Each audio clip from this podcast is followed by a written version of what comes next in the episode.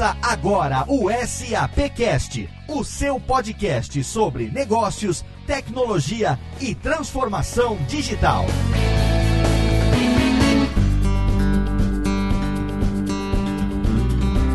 Olá, seja muito bem-vindo. Eu sou Léo Lopes e é um prazer receber você em mais uma edição do SAPcast, o podcast da SAP, um podcast que traz para você informações sobre negócios, tecnologia e transformação digital. Nós chegamos ao nosso terceiro mês no ar, é o sexto programa e aqui está a SAP provando cada vez mais como que uma empresa de B2B de tecnologia pode utilizar os podcasts para se aproximar cada vez mais do seu público. Nesse programa, aproveitando que a gente está em clima de Olimpíadas, a gente vai conversar sobre o impacto da transformação digital nos esportes. A Copa do Mundo de 2014, por exemplo, mostrou como o uso da tecnologia na forma adequada pode transformar inclusive um time de futebol, que foi o caso da campeã da seleção da Alemanha. Se você quiser, tem uma reportagem da revista Exame mostrando como que o uso de Big Data, o uso de tecnologia ajudou a Alemanha a ser campeã do mundo em 2014. Além disso, diversos outros esportes também estão alavancando seu desempenho. A gente pode pode citar a NBA, a gente pode citar a Fórmula 1, vela, futebol, é claro, entre outros. Então,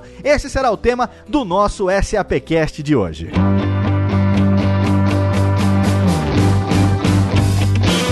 Programa de hoje a gente tem aqui um time reforçado para falar sobre o uso de tecnologia nos esportes. Começamos apresentando o nosso amigo conhecido do público, ele que é da equipe de Audience Marketing da SAP, Rodrigo Murad. Mais uma vez estamos juntos no SAPcast. E aí, Léo, tudo bom com você? Tudo excelente. Fiquei sabendo que temos a sua presença, mas temos uma defasagem no programa de hoje, Rodrigo. É isso mesmo, Léo. Hoje o Max, nesse momento, ele deve estar tá correndo, inclusive talvez ele esteja perto da casa de um dos participantes hoje, correndo Max, como alguns sabem, ele é um corredor de aventura. Então hoje ele foi fazer um treinamento porque ele vai fazer uma maratona de 80 quilômetros daqui aí. um mês. Olha aí. Então, Caraca.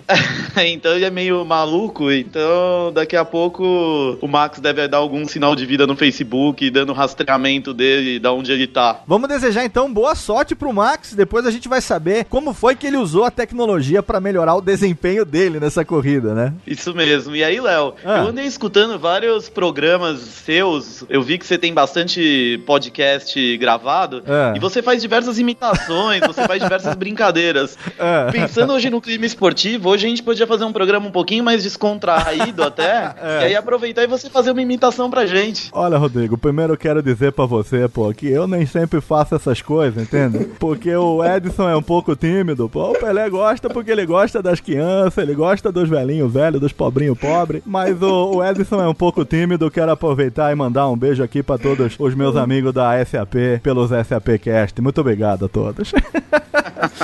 Obrigado, perfeito. Agora... Mas olha, tirando o Edson, que tá tímido aqui do outro lado do microfone, a gente tem vários convidados, esses sim realmente ligados ao esporte. Quem é que a gente trouxe no programa de hoje, Rodrigão? Léo, e nosso primeiro convidado é o Daniel Duarte. Ele é o líder de inovação do SAP Labs Latina América. E aí, Daniel, tudo bem com você? Queria pedir só para você contar um pouquinho pra gente quem é você, qual a sua função e um pouquinho do que é o SAP Labs, como o SAP Labs está envolvido nesse universo de esportes. Tudo bom, Léo? Tudo bom, Rodrigo? Bom, meu nome então é Daniel Duarte, eu sou o Head de Inovação e Customer Experience aqui do laboratório da SAP. Nós temos um laboratório que está situado na cidade de São Leopoldo, próximo a Porto Alegre, aqui no sul do Brasil, e a gente tem a cobertura de toda a América Latina. Então, tudo que é pesquisa e desenvolvimento de novas soluções, soluções inovadoras, na América Latina acontecem aqui nesse laboratório. O meu papel aqui é justamente fomentar esse desenvolvimento de soluções inovadoras. Eu venho trabalhando aqui nessa unidade desde 2012, então a gente foi precursor nesse desenvolvimento de soluções usando Big Data e a gente teve um envolvimento direto no desenvolvimento das soluções do mundo dos esportes aí, visto que o antigo presidente do laboratório aqui hoje é o responsável mundial pela solução de esportes na SAP, né? Ele voltou para a Alemanha e ficou responsável mundialmente, é o Stefan Wagner, é, mas ele junto comigo, quando nós criamos essa, esse envolvimento da América Latina, visto aí o futebol quão importante para essa região. E a gente desenvolveu várias funcionalidades que ajudaram aí vários clubes e várias seleções, não preciso dizer nenhum nome, né? Já falou, né, Léo? Alguém que fez um estrago grande aí na seleção brasileira na Copa de 2014. É, todo dia é um 7x1 pra SAP no que se refere à tecnologia,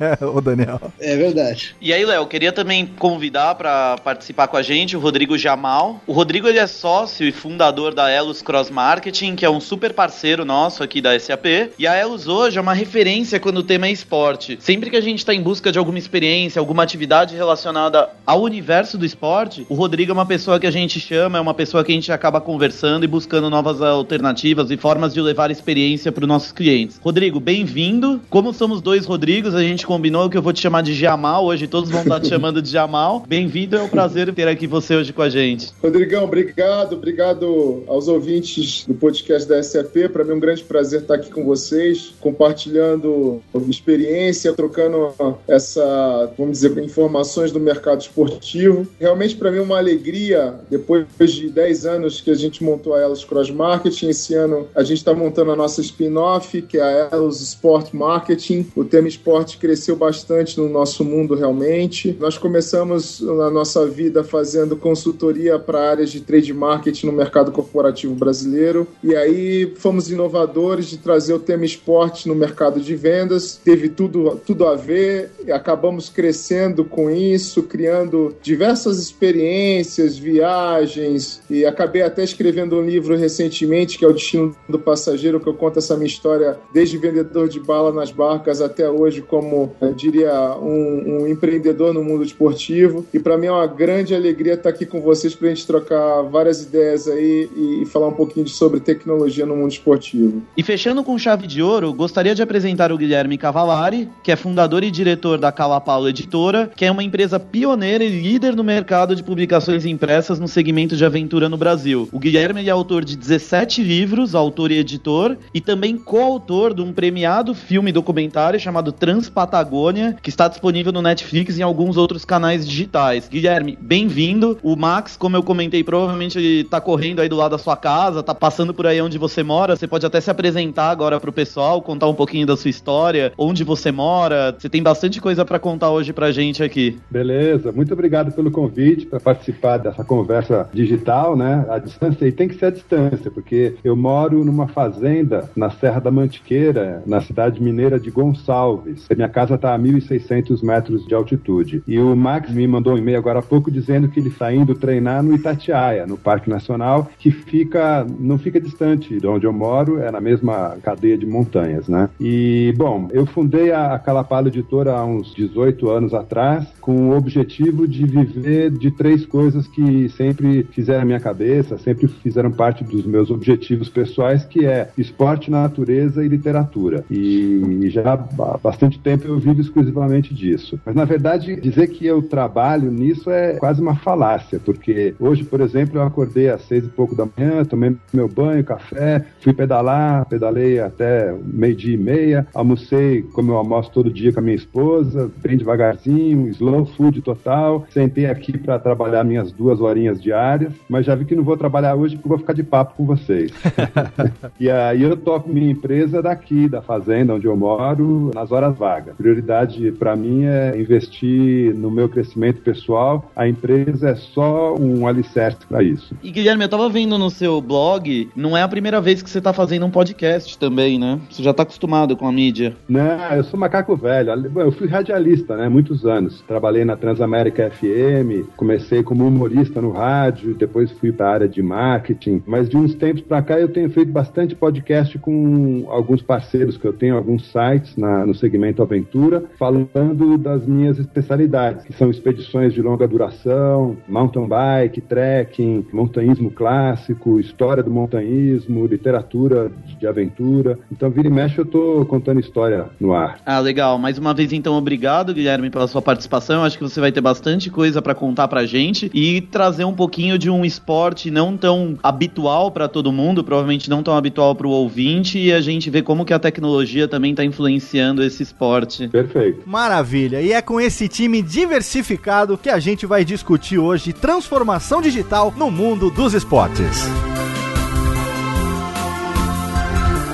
Mas antes de entrar de vez no tema de hoje, Rodrigo Murad, como sempre, a gente tem os nossos recados aqui pro ouvinte do SAPcast, não é isso? É isso mesmo, Léo. Mantendo a tradição, sempre temos alguns recados. O primeiro deles é o SAP Game, que o código continua disponível, SAPcast no game. É só acessar www.gamesap.com.br. Essa é a plataforma de gamification SAP com diversos quizzes, atividades, conteúdos sobre nossas tecnologias. O ouvinte só precisa acessar, digitar o código e já ganhar 100 pontos. Além disso, gostaria de convidar para que acessem as redes oficiais da SAP, o Facebook, que é a fanpage SAP Brasil, o Twitter, arroba SAP Brasil, e o Instagram, SAP Latinoamérica. E o nosso site, www.sap.com.br. E por hoje é só isso, Léo. E agora sim, dados os recados, finalmente vamos entrar no tema de hoje.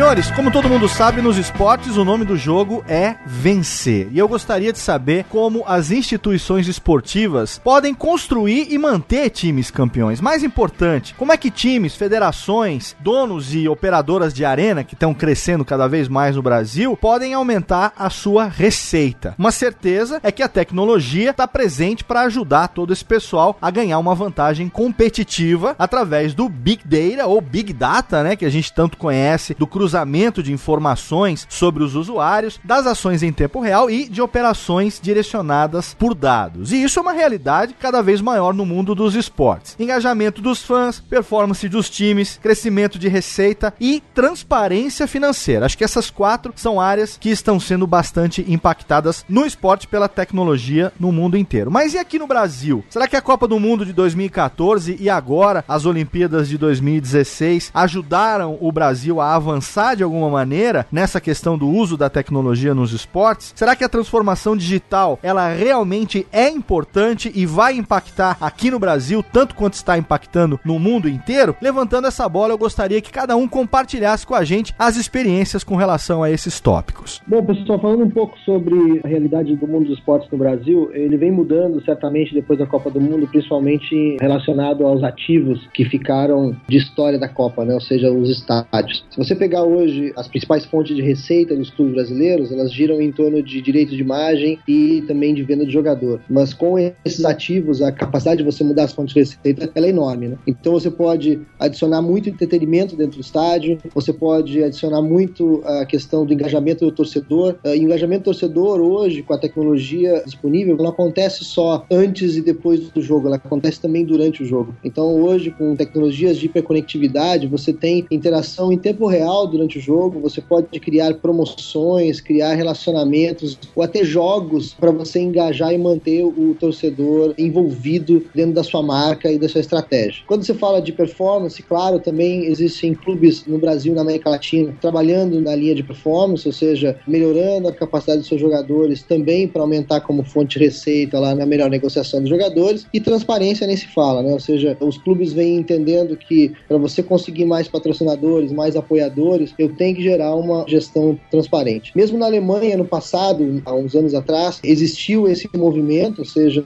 a DFB, né, ou seja, a liga a, que controla a Liga Alemã de Futebol, ela fez um movimento onde todos os clubes tinham que reportar anualmente todos os estados de conta, e esses estados de conta tinham um padrão, justamente para controlar toda a parte de finanças dos clubes, para que nada acontecesse de forma ilícita, e isso garantia também a saúde do campeonato e a saúde dos clubes. E Daniel, quando a gente está falando então de esportes, tecnologia, você falou bastante de futebol, mas outros esportes também estão atuando com a tecnologia é. já, né? Perfeito. Então hoje eh, você tem além do futebol, você também tem a vela, por exemplo, né, que você tem tecnologia embarcada, inclusive nas Olimpíadas agora a seleção alemã de vela que está vindo com a delegação alemã olímpica, ela está usando essa tecnologia para treino, então é uma tecnologia embarcada usando GPS, boias que ficam de apoio para transitar esses dados dados de Big Data entre os barcos e a plataforma na nuvem, onde é processado esses dados e é dado os insights ou as informações para o time, ou seja, os, os treinadores e, e, o time de estratégia da equipe de vela. Mas aí eu posso citar também vários outros esportes, como por exemplo até mesmo equitação. Né? Ou seja, eu tenho hoje sensores biométricos no próprio cavalo e até mesmo, eu sempre me esqueço o nome do piloto do cavalo, né? Na equitação, eu costumo chamar o piloto do cavalo. Mas para vocês terem uma ideia, a gente está fazendo inclusive processamento de imagens na equitação, porque existe uma técnica no processo de equitação que é a capacidade de prever o próximo obstáculo. E essa capacidade ela junta algumas técnicas, como inclusive o posicionamento da sua cabeça em relação ao momento da cavalgada. Então, existem câmeras que são adaptadas no capacete dessa pessoa e no momento que ela vai fazendo a prova, é medido esse ângulo de divisão dela para que a próxima prova ela seja treinada a olhar mais no horizonte a ter mais uma previsão da chegada desse obstáculo. E aí passa também por basquete, passa também por outros esportes aí que a gente vai ver bastante nas Olimpíadas. Realmente a tecnologia ela vem sendo utilizada em vários ambientes esportivos, né? Você vê que hoje em dia, se a gente pegar os esportes paralímpicos, você vê muita aplicação de tecnologia, de diferentes, é, de diferentes aplicações, tanto de hardware quanto de software. É, você vê hoje empresas como vocês, SAP, mas outras empresas no mundo também, identificando que não basta só vender aquele laptop ou aquele chip ou aquele acessório na tecnologia, mas como é que essa empresa, como é que vocês transformam o mundo esportivo? Como é que vocês podem ajudar a, com toda a inteligência no desenvolvimento de uma tecnologia, como é que vocês podem trazer esse conhecimento e ajudar quem faz esporte a ter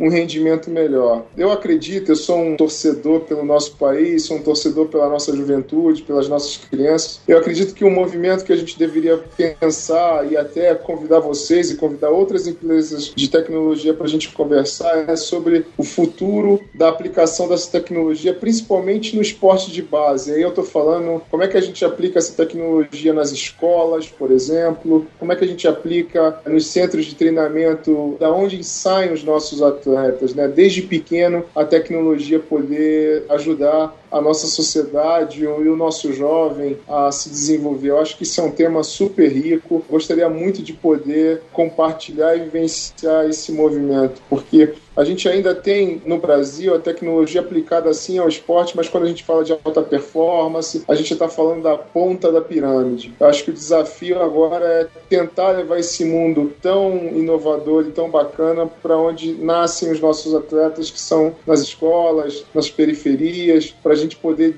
a cada dia mais incentivar essa cadeia esportiva, esse atleta a se desenvolver. E Guilherme, conversando com o Max ontem, ele comentou comigo que a tecnologia já é um grande aliado também para um esporte de aventura. Ele estava me contando de sensores, ele me falou de um spot, é, algum equipamento que você usa. Ele foi um super entusiasta disso. É, conta um pouquinho pra gente, então, como que a tecnologia já impacta um esporte de aventura também, por favor? Legal, Rodrigo. Então, eu sou um grande entusiasta do uso da tecnologia nas modalidades de esporte que eu pratico. Mas eu, pelo que eu ouvi dos demais participantes dessa conversa, eu acho que eu pertenço a uma classe bastante diferente, né, de aproximação de approach do que está sendo discutido aqui entre nós sobre tecnologia e esporte, né? Então, a primeira grande diferença que eu percebi é que vocês falam bastante sobre entidades organizadas, como clubes, federações, é, grandes campeonatos, Copa do Mundo, Olimpíada, etc. Que isso, de certa forma, é a grande vitrine né, do esporte mundial. Mas também, olhando de outra perspectiva, não é a realidade do esporte, porque, do meu ponto de vista, pelo menos, a realidade do esporte está em praticar e não ser espectador. Eu acho que esse é o diferencial importante, né? Quando a gente cria tecnologia e mecanismos de comunicação e venda e marketing, etc., visando unicamente o espectador, a gente está falando com um público que é passivo, que o objetivo dessa comunicação toda é que eles consumam os produtos relacionados ao esporte que eles assistem e não necessariamente as atividades esportivas que eles praticam, né? Por que isso? Porque no meu ambiente esportivo, né, falando de esporte de aventura, esporte de contato com a natureza. E para quem não sabe o que é isso, eu estou falando de caminhada ao ar livre, que é chamado de trekking. Eu estou falando de mountain bike, que é pedalar ao ar livre. Eu estou falando de escalada, montanhismo, natação em águas abertas, é, vela, tudo que está relacionado com natureza, tudo que não é indoor, né? Então isso exclui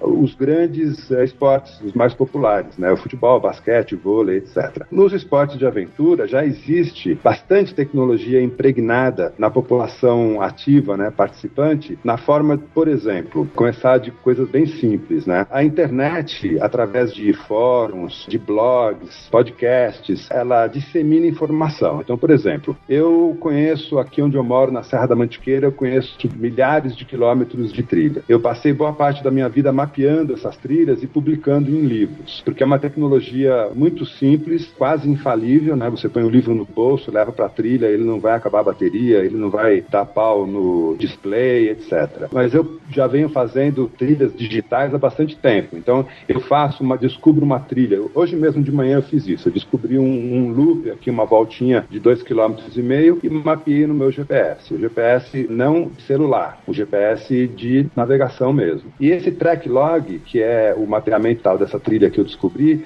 eu disponibilizo, por exemplo, no meu site, num fórum, para que outras pessoas possam usufruir dessa minha descoberta. Então, essa é uma tecnologia bastante acessível, bastante econômica e muito pulverizada. Então, empresas de venda e acessórios para GPS estão crescendo no mundo inteiro absurdamente. Esse é um ponto. A mesma tecnologia pode ser usada em aplicativos no celular e são bastante comuns. Existem trainers, existem aplicativos que você baixa no seu celular que te ajudam a melhorar a sua performance, criando data, né, armazenando informação e comparando essa informação com demais usuários. Então você faz uma trilha e esse dispositivo te avisa se você foi o mais rápido naquela subida, se você foi o mais rápido naquela descida, qual é o teu ranking entre todas as pessoas que passaram por ali usando o dispositivo, e aí você consegue se situar dentro de um ambiente estritamente real. Não é a comparação de você, corredor, com o Usain Bolt, né? o homem mais rápido do mundo. Não. É a comparação de você enquanto atleta amador com outros atletas amadores. E ali vai ter o perfil de cada um, com idade, sexo, etc. Isso pode ajudar muito a você se situar nesse ambiente todo. Mas basicamente, é, o meu universo é de esporte não competitivo. O que, aliás, é o esporte praticado pela grande maioria, a imensa maioria da população humana. É, todo mundo que pratica esporte, alguns fazem competitivo ou não, mas a grande maioria faz esporte não competitivo. Frequenta uma academia, corre no parque, corre na rua, de vez em quando participa de uma prova, mas o dia a dia é um esporte não competitivo. E a organização, a tecnologia disponível para essa massa, ela se dá de uma forma um pouco mais diluída e não muito representada por grandes empresas, né? grandes é, corporações, grandes nomes, grandes players do mercado digital. Né? Você citou uma outra tecnologia que eu uso bastante, que é um rastreador individual. Né? Em inglês chama-se Personal Beacon, um farol individual. Eu tenho um dispositivo via satélite que eu, quando vou treinar, eu ligo e qualquer pessoa pode saber onde eu estou em real time em qualquer lugar do mundo. Basta entrar na minha página desse aplicativo. E esse aplicativo de localização pessoal tem um botão de SOS. Se eu aperto, ele chama-se Spot, né? Você citou o nome. Se eu aperto o meu SOS no Spot, imediatamente a central Spot nos Estados Unidos envia uma mensagem para todos os órgãos de segurança responsáveis por busca eh, e resgate na região onde eu estou. Então é uma, é uma forma de segurança, visto que a gente pratica esporte de aventura em lugares remotos, né? Então essas são algumas das tecnologias disponíveis hoje para praticantes de esporte de aventura como eu. Queria só colocar, pontuar aí nessa questão da disseminação do esporte individual, que também existe, obviamente, o interesse de grandes marcas esportivas dos próprios equipamentos que são utilizados, né? E essa, esse interesse, por exemplo, é demonstrado na própria aquisição de um dos grandes clientes da SAP chamada Under Armour, quando ela adquiriu, por exemplo, dois aplicativos individuais de, de performance, como o Endomondo e o MyFitnessPal. Né? Então, existe também esse interesse da indústria de material esportivo em entender o perfil desse esportista individual, não profissional, para também poder prover melhor tecnologia para esportes. Quando você fala de mountain bike, por exemplo, a gente, aqui nesse laboratório, que é um laboratório de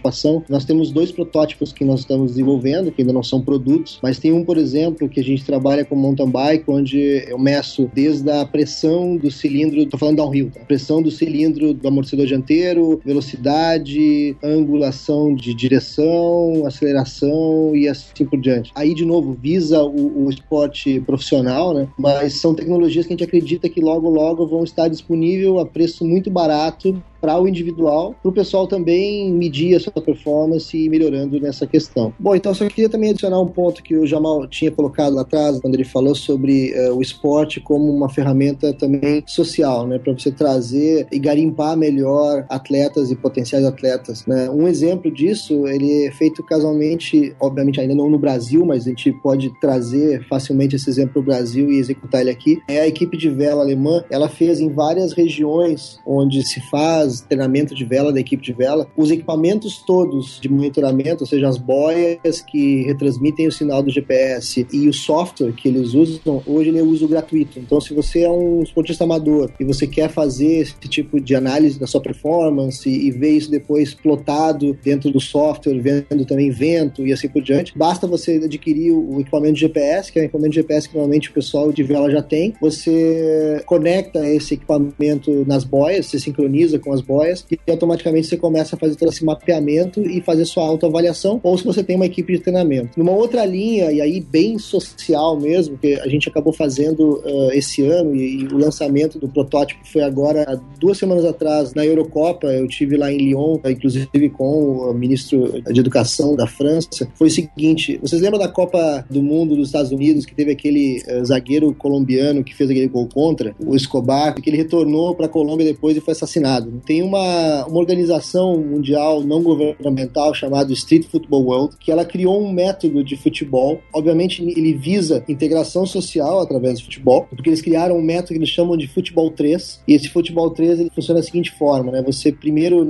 nas comunidades carentes, onde se aplica essa metodologia, você junta as crianças, né, os jovens para jogar em um primeiro tempo que eles chamam, e você escolhe além das regras tradicionais do futebol que são aplicadas durante o jogo, você escolhe algumas regras que a gente chama de regras regras de fair play. Né? Então, regras, por exemplo, puxa, se eu fizer um gol, o time contrário também tem que celebrar comigo. Se tiver meninas jogando, a regra é que sempre a bola tem que passar pelo pé da menina antes de fazer o gol. Ou, por exemplo, se alguém cair, fizer uma falta, a outra pessoa tem que certificar, levantar a pessoa e certificar que ela tá bem. Então, eles definem essas regras e o segundo tempo do jogo que eles chamam é a execução do jogo em si, onde um facilitador ele coordena e monitora essas regras individualmente. E o terceiro tempo do futebol 3 é justamente quando se coloca todas as crianças de novo sentadas e se explica que se faz uma relação entre a, a vida e o relacionamento das pessoas e mostra-se que uh, na vida não basta fazer gols para ter sucesso e crescer na vida, que existe muito mais do que isso, que são é relacionamento, é o fair play, é como se respeitavam as mulheres, assim por diante. Então foi legal porque a gente criou, em parceria com essa entidade uh, não governamental, a gente criou um software, um aplicativo que nesse momento ele não está olhando para performance, está olhando para a inclusão social, porque que existem muitas organizações que atingem. Imagina, a gente está falando com Quênia, a gente está falando com países onde, por exemplo, não tem internet online. E você atende crianças e você quer tirar essas crianças da rua e quer ensinar alguma coisa para as crianças. E lá pelas tantas, a discussão, então o aplicativo está pronto, o protótipo, a gente apresentou lá em Lyon e tudo mais, mas lá pelas tantas, no meio da conversa, surgiu esse ponto que o Jamal colocou, né? Ele disse, poxa, seria legal também que além de medir esse engajamento social e garantir que as pessoas entendam esse outro lado de respeito, feito, que eu pudesse também garimpar profissionais ou futuros atletas nesse mundo também. Então, uh, o que a gente está trabalhando agora é justamente para ter também um, indicadores de performance atlética dentro desse mundo social e usar essas ferramentas e toda essa rede de organizações não governamentais que ajudam aí uh, em vários países. Poxa, Daniel, isso é uma, uma grande alegria a gente ver que esse tipo de iniciativa está acontecendo, de verdade. A gente que está muito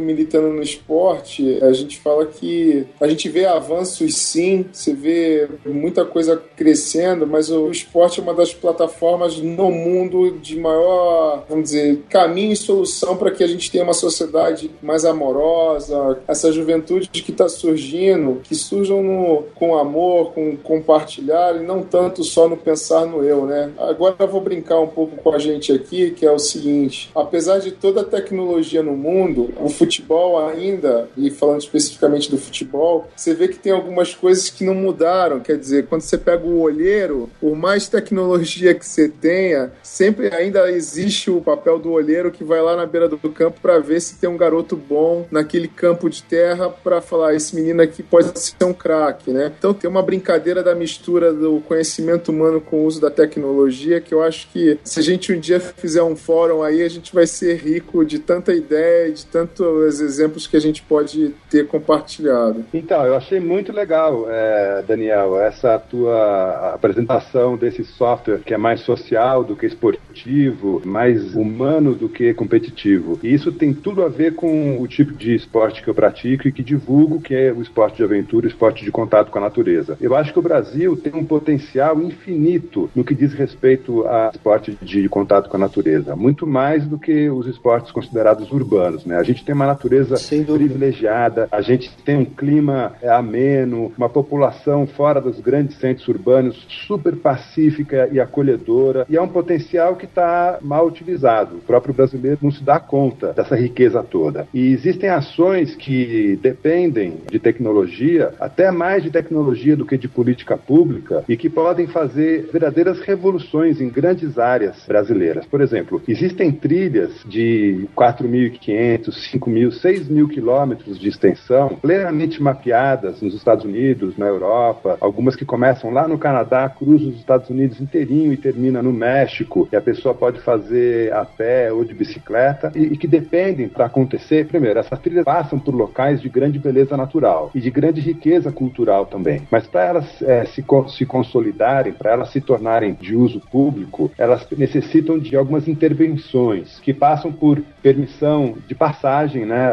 As pessoas têm que ter a permissão de passar por locais de áreas públicas ou áreas privadas, passa por conscientização ambiental, porque não adianta você trazer um monte de gente para praticar esporte de contato com a natureza e essas pessoas não terem a consciência necessária para preservar aquele lugar da melhor forma possível. Então, a passagem dessa multidão pode causar um prejuízo muito grande para o bem ambiental, né? A questão do respeito às culturas locais, as pequenas culturas, às vezes restritas a uma uma vila, a uma comunidade, por exemplo, quilombola, aqui na, Serra da Mantiqueira, ela só vai se preservar se ela for reconhecida, se as pessoas entenderem que aquilo tem valor, é, entenderem que ali tem um ceramista que faz um tipo de material que se perdeu no tempo, só ele é o último praticante daquela arte. Então, se a gente conseguisse no Brasil, através da tecnologia, do mapeamento digital e do engajamento público através da tecnologia, criar um tipo de consciência, de apreço pela nossa natureza, a gente podia construir uma verdadeira revolução ambiental, social, econômica, é, educacional, em, em, todos os âmbitos. E o esporte seria um desses ambientes, um desses elementos, porque as pessoas fariam essas trilhas, esses caminhos, usando a força do próprio corpo. Então, o esporte de aventura, ele é incompatível com um veículo motorizado. Não existe esporte de aventura sobre motocicleta, sobre carro, off-road, lancha, jet ski. Isso não é esporte de aventura. Então, essa união da tecnologia e do potencial ambiental de determinadas áreas do Brasil podia ser um grande passo e uma porta escancarada aí para a SAP investir. Guilherme, acho que o que você acabou de falar é, é uma revolução cultural é, no pensamento e aí a gente tem que partir de um princípio que é o seguinte, volto a falar o que a gente falou no início aqui da nossa conversa, que é a gente tem que investir na escola. Acho que a escola, essa consciência da importância do esporte praticado ao ar livre, que é muito muito legal, é completamente diferenciado, a gente tem que começar na escola, né? Então a gente tem que balizar isso também, incentivar essa criança ou esse adolescente a ver o mundo de forma diferente, que é uma coisa que hoje me preocupa muito, assim, eu tô vendo o adolescente ou a criança já inserida muito dentro de casa, muito individualista ou muito com medo, obviamente a gente tem vários fatores que não tiram ela de casa, mas a gente pensar numa forma que a tecnologia nos ajudasse a mostrar esse mundo que é o seu mundo e motivar essas pessoas a praticá-lo. Acho que isso é bem legal. Isso é, é um tema também super eu, interessante. Eu assino embaixo. Agora, quando você fala de escola, eu assino embaixo. Eu acho que começa na escola, mas a escola com E maiúsculo, não a escola com E minúsculo. Não a escola, instituição de ensino geograficamente localizada na rua A, é, número B. Não. A escola que é o intuito de ensinar. E ela pode acontecer dentro de casa, ela pode, ela pode acontecer num condomínio, ela pode Sim. acontecer no bairro. Legal. Não precisa ser a escola formal. E a tecnologia, ela é tão invasiva que ela tem o poder de desbancar essa ditadura da escola como único bastião da educação. A educação acontece dentro de casa, em, em primeiro lugar. Verdade. Em segundo lugar na escola. Sem dúvida. E, e só colaborando, eu me lembro que eu tive uma temporada na Nova Zelândia e vi como se investe em esportes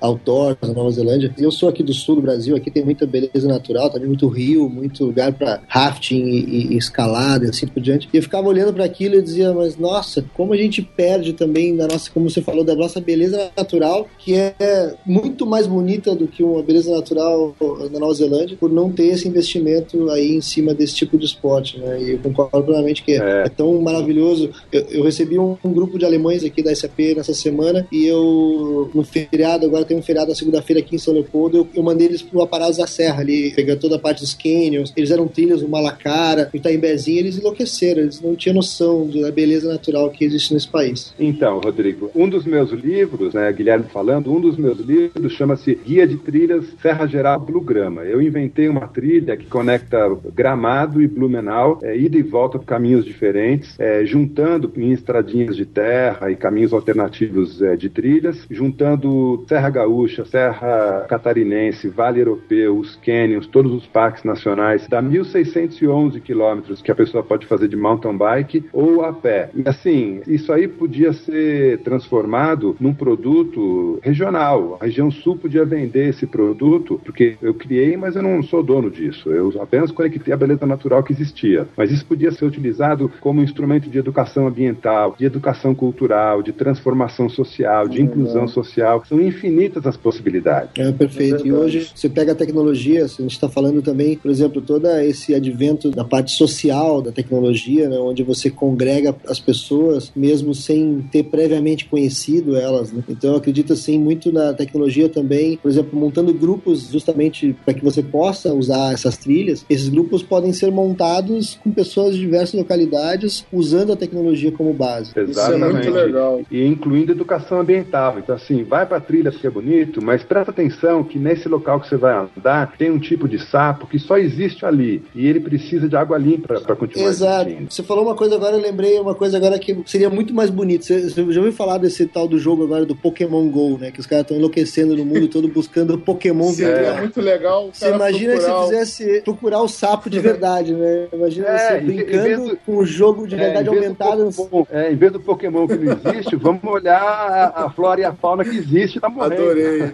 Mandou muito bem nessa. Mandou muito bem nessa. Gente, você vê que esse tema nosso é muito rico, né?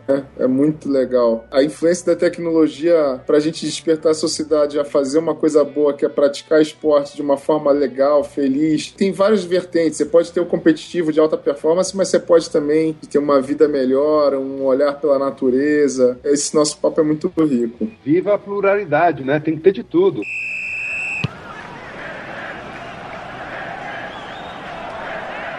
Está acontecendo uma coisa na base da nossa pirâmide que não é dita, mas que a gente precisa trabalhar, que é o seguinte: o garoto que muitas vezes não tem acesso, quer dizer, coitado, ele está na comunidade lá, ele, ele, ele é bombardeado na mídia que para ele mudar de condição, ele precisa ser um jogador de futebol, entendeu? Principalmente quando a gente fala aqui no Brasil. E a realidade desse esporte no Brasil é muito distante. Então, às vezes ele está lá na TV, olha um ídolo e fala assim: Poxa, se eu me tornar um ídolo, eu vou ajudar mais minha mãe, meu pai, meus irmãos, meus tios, enfim. Mas a gente sabe que o, o, o a, vamos dizer, é, o acesso, né, para você chegar nisso é muito difícil. Então, você vê que a tecnologia, né, como é que a gente poderia usar a tecnologia para fazer essa riqueza que a gente está falando aqui, a chegar uma informação para esse garoto lá que, para ele ser feliz, né, ele não precisa só ser um jogador profissional de futebol, ele pode ser um guia da natureza e transformar a vida de outras pessoas e praticar esporte esporte e ter a sua condição de vida também valorizada, que com aquele trabalho ele vai conseguir sustentar a família dele. Então, você vê que esse tripé, tecnologia, esporte e acesso é um negócio que é muito rico da gente desenvolver. Uma das coisas que no Brasil existe essa imagem, ou seja, da criança sair lá da comunidade através do esporte e tudo mais, mas ela sempre, muitas vezes, desvincula a educação do esporte, né? Então, assim, eu sigo o esporte, mas não sigo a educação. E acaba não, não fazendo o primeiro grau, segundo grau,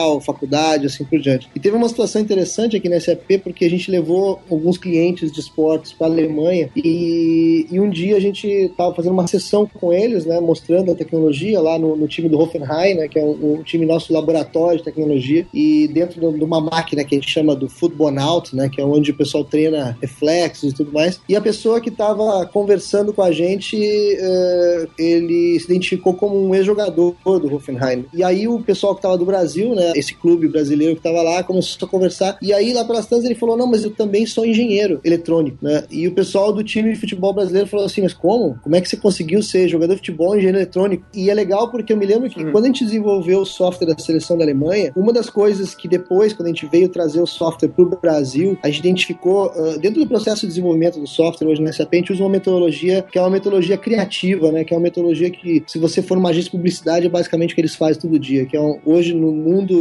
né, corporativo eles estão chamando de design thinking, mas é, um, é uma metodologia criativa. Então o que acontece? Dessa metodologia criativa tem muito do processo da empatia, que a gente chama, que é encontrar realmente a empatia entre o software e a pessoa para garantir com que a mensagem que o software está te dando chegue e que a pessoa tire o máximo dele. E quando a gente chegou no Brasil, a gente entendeu que dentro do mundo dos esportes, por não ter essa vinculação de educação com o esporte, eu tinha três pessoas ou três, é, três pessoas diferentes dentro do mundo do esporte. Eu tinha o jogador, eu tinha o scout, né, o cara que cuida da parte estatística do futebol, e eu tinha o técnico. Cada um com um tipo de nível educacional e o que fez com que a gente construísse um software para atender esses três níveis, porque se você entregasse uma parte muito analítica para um cara de futebol, um jogador de futebol que não teve uma educação para fazer uma análise analítica da, da performance, ele não ia entender nada do que estava sendo falado ali. Então, eu acho que isso também é uma coisa que a gente teria que mudar no Brasil para que você tivesse um pouco mais esse vínculo entre educação e esporte, porque tem tudo a ver, né, para você analisar sua performance com, com, o material que a tecnologia te entrega hoje, para você conseguir melhorar e, e, crescer também nesse lado. E Daniel, complementando o que você está falando, a gente pode levar para o futebol hoje, na atualidade. Vamos dizer, apesar de toda a influência que já evoluiu bastante a tecnologia no futebol brasileiro, mas você ainda tem muita gente que tem restrição justamente por isso. A dificuldade de compreender ou analisar um dado é melhor você. Putz, isso aqui é muito difícil, eu acho que eu não vou aplicar. Então, você vê que isso que você está falando é a pura verdade. Então, não sei se vocês estão passando por isso no futebol brasileiro, mas a tecnologia, ela existe, ela veio para ajudar, mas tem, a gente ainda tem muita dificuldade de implementar pela falta de compreensão, de entendimento de como usar aquilo ali, né? Entendi pelo que a gente está conversando aqui, que é como se existissem dois approaches diferentes do esporte, né? O esporte como fim e o esporte como meio, né? Quando você fala de um time de futebol, o negócio dele, né, o business, o main core business deles é futebol. Então é um fim. Mas quando a gente transporta o esporte para o meio social, a gente começa a falar do cidadão comum, da criança, etc. O esporte já não é mais um fim. O esporte é apenas um meio, né? Um dos muitos meios. É, é verdade.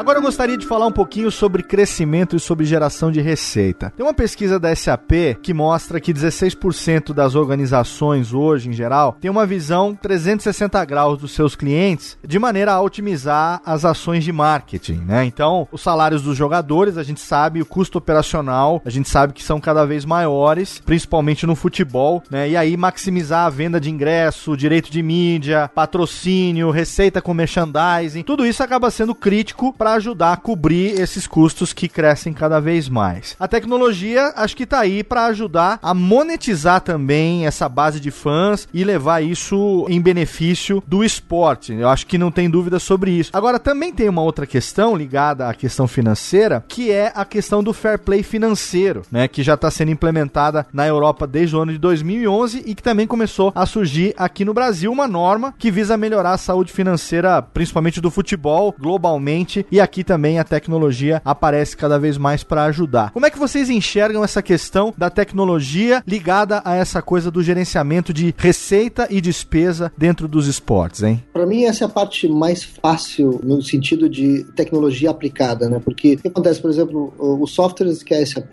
utiliza para fazer toda essa gestão corporativa, vai, onde você tem governança, você tem transparência. Hoje a SAP já faz isso para 25 indústrias que a gente chama, né? incluindo a indústria do futebol, que é uma vertical das indústrias que a gente atende. Então a gente está falando de empresas clientes SAP uh, abertas, listadas em bolsa, que são obrigadas a ter esse processo transparente. Então, em termos de tecnologia para executar isso, é muito simples, né? Ou seja, o futebol nada mais é do que um realmente o futebol ou outro esporte. E eu gosto de fazer essa comparação, né? Nos Estados Unidos, você pega futebol americano, você pega basquete, você tem uma empresas realmente sendo gerenciadas na Europa, alguns clubes, algumas ligas, né? E essa empresa tem que dar resultado. Resultado não é simplesmente ganhar, mas é resultado financeiro como um todo, como você falou. É ingresso, é merchandising, é comida e bebida, é essa estrutura dentro do seu estádio, assim por diante. É, o que eu vejo como desafio, e a gente vem trabalhando aqui com a SAP, é na mudança cultural no Brasil em relação a isso, né? Ou seja, ok, o fair play financeiro, todo mundo está de acordo, né? O pessoal está caminhando, ou pelo menos a grande maioria está caminhando para isso. Mas o que eu digo cultural é o seguinte, né? Você aqui no Brasil, o jogador ainda é uma entidade dentro de uma entidade. Então ele não vê o time dele como uma empresa, ele vê como ele faz a sua carreira e como ele se desenvolve para crescer. Essa cultura tem que mudar para ele entender que o time ele é maior do que ele, ele é uma empresa, obviamente ele é uma estrela, não estou tirando nenhuma mérito do jogador, mas que o clube é uma empresa, ou o time é uma empresa e ele tem que fazer aquilo dar certo como um, grupo, né? E outra questão também que eu vejo é a questão cultural quando a gente fala de tudo ligado a ingresso, merchandising e assim por diante, né? Ou seja, hoje o brasileiro não tem a cultura, por exemplo, do ticket né? Ou seja, você compra ingresso um, um dia antes do jogo, dois dias antes do jogo, quando é um jogo muito bom que tá lá na frente no final de semana que você quer assistir. Quanto em outros países, você compra ticket por inteiro, porque você é um torcedor do time e você quer estar tá lá para ajudar o time, seja em momentos bons ou seja em momentos ruins. Outra questão que a gente vê bastante, por exemplo, é nos estádios europeus, você tem um momento antes do jogo onde as pessoas vão, confraternizam, aproveitam, fazem às vezes almoçam, encontram os amigos. Você tem o pós-jogo, e que você também tem esse momento, mas também você tem o pós-jogo, você continua lá, fica lá, curte e tudo mais. Isso tudo gera receita para o clube, porque você mantém ele dentro do estádio, consumindo e assim por diante. O brasileiro tem a tendência, né, de você ir pro jogo uns 10 minutos antes e você às vezes sai 10 minutos antes de terminar o jogo para não pegar o trânsito ou, ou, toda a confusão que está envolvida nisso. E com a infraestrutura que se criou, abriu-se possibilidade para isso. Né? Então é isso que eu acho que a gente tem que trabalhar e ajudar os clubes e os estados, as organizações, fazer essa mudança gradual de cultura para que a gente aproveite mais esse momento que é a congregação quando o futebol ou o esporte em geral está no meio.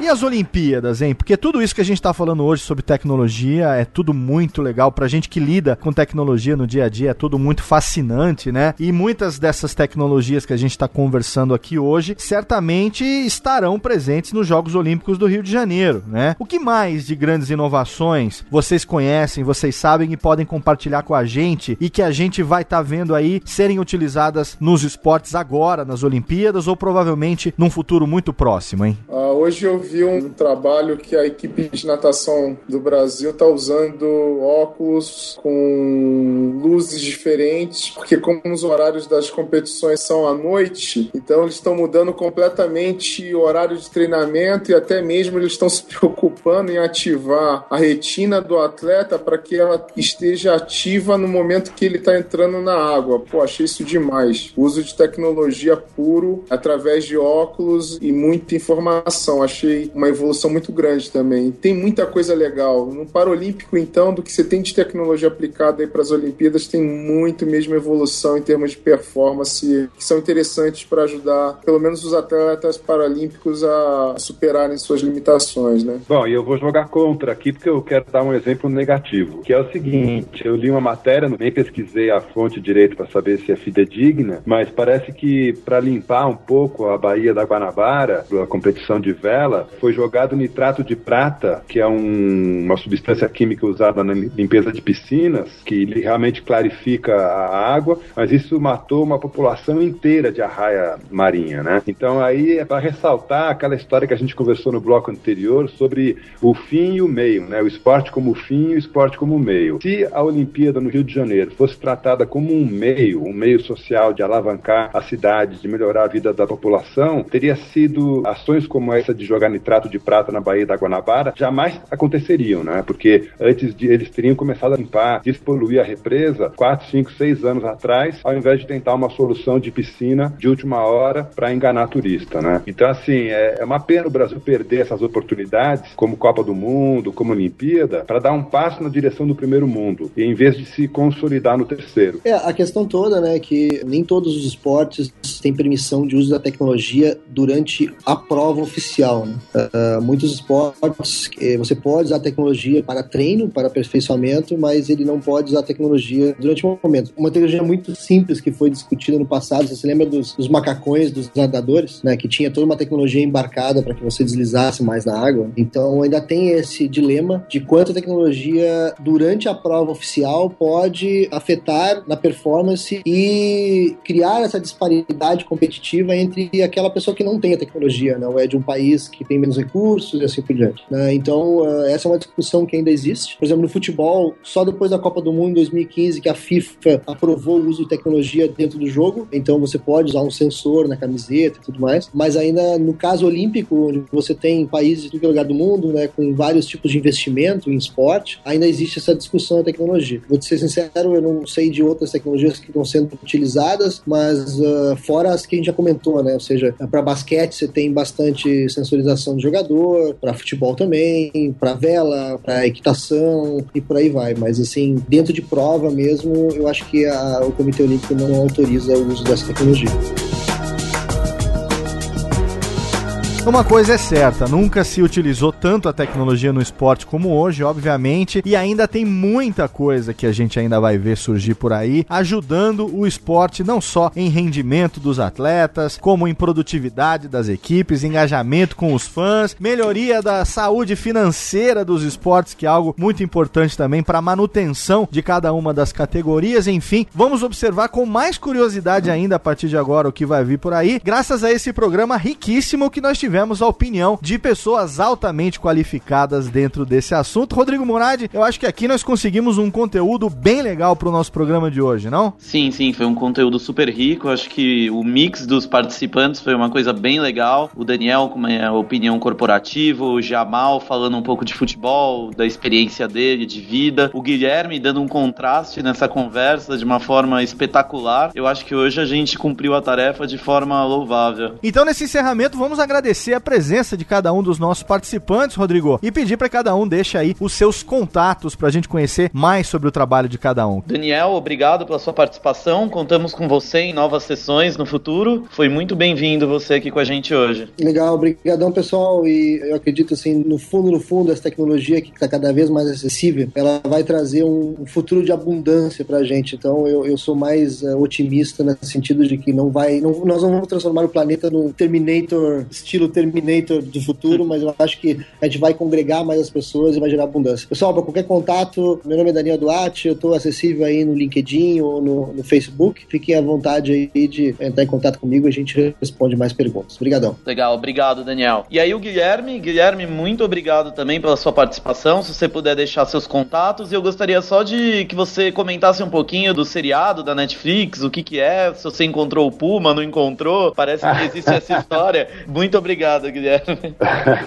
Bom, o meu contato é através do meu site, que é calapalo.com.br, calapalo.com.br. E essa história do Transpatagônia, Transpatagônia foi uma viagem solo que eu fiz de seis meses de duração, pedalando pela Patagônia e pela Terra do Fogo, acampando, fazendo trekking, montanhismo. E um dos objetivos da viagem era encontrar um puma, né, uma onça parda frente a frente. E eu filmei a viagem toda, depois produzi junto com o Cauê Steinberg, um diretor profissional, a gente produziu esse documentário Transpatagônia, que está hoje em exibição no Netflix, no iTunes, no Google Play, etc. E eu escrevi também um livro, Transpatagônia Pumas Não Comem Ciclistas, narrando essa minha aventura, contando também a história da Patagônia e da Terra do Fogo e, e falando um pouco das descobertas, dos questionamentos pessoais pelos quais eu passei. E eu encontrei sim, encontrei duas vezes a onça frente a frente. Uma vez eu só ouvi e, e no fim da viagem eu fiquei cara a cara com ela. Só que fiquei tão extasiado de ver o bichão na minha frente que não consegui filmar nem fotografar. Eu só consegui narrar no livro. Tinha um amigo comigo dormindo na barraca naquele momento, eu acordei ele para ver também, mas ele só viu a pegada da bicha no dia seguinte. Então, quem quiser saber um pouco mais do meu trabalho, é calapalo.com.br. Muito obrigado pelo convite, foi um prazer enorme trocar ideia com pessoas tão gabaritadas e inteligentes. Muito obrigado, Guilherme, aí diretamente de Gonçalves. Aí você não vai encontrar o Puma, talvez você encontre o Max aí correndo por aí hoje. Eu tenho mais medo do Max.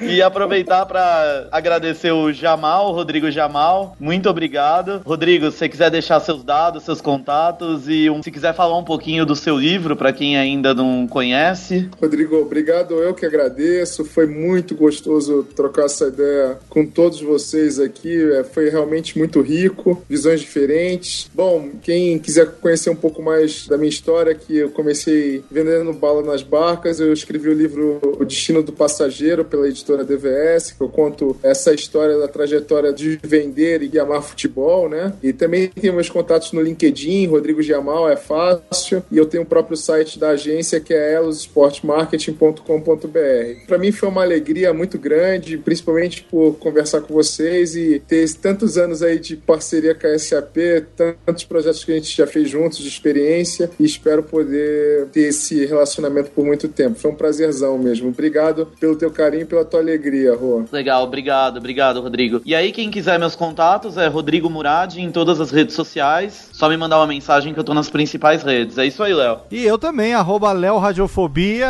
em todas as redes sociais. Estamos presentes ali, marcando a nossa presença virtual e tecnológica também. Lembrando que a SAP tem também os seus canais virtuais. Você pode curtir a fanpage SAP Brasil no Facebook, seguir o Twitter, arroba SAP Brasil. No Instagram você pode curtir também e acompanhar o SAP Latina América e acompanhar todas as novidades pelo sap.com.br. Se você não conhece, a SAP tem uma plataforma muito legal de gamification que você participa, preenche com pontos e pode trocar por vários benefícios físicos e também aulas, eh, participação em simpósios. É muito bacana. Entra agora lá para conhecer gamesap.com.br e você já garante 100 pontos com o SAPcast dessa semana, colocando o código SAPcast no game. Daqui a duas semanas a gente está de volta. Contamos com a sua audiência. Um abraço e até lá.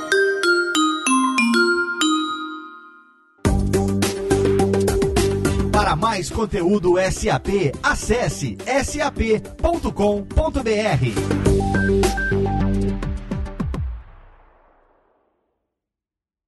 Este podcast foi produzido por Radiofobia, podcast e multimídia.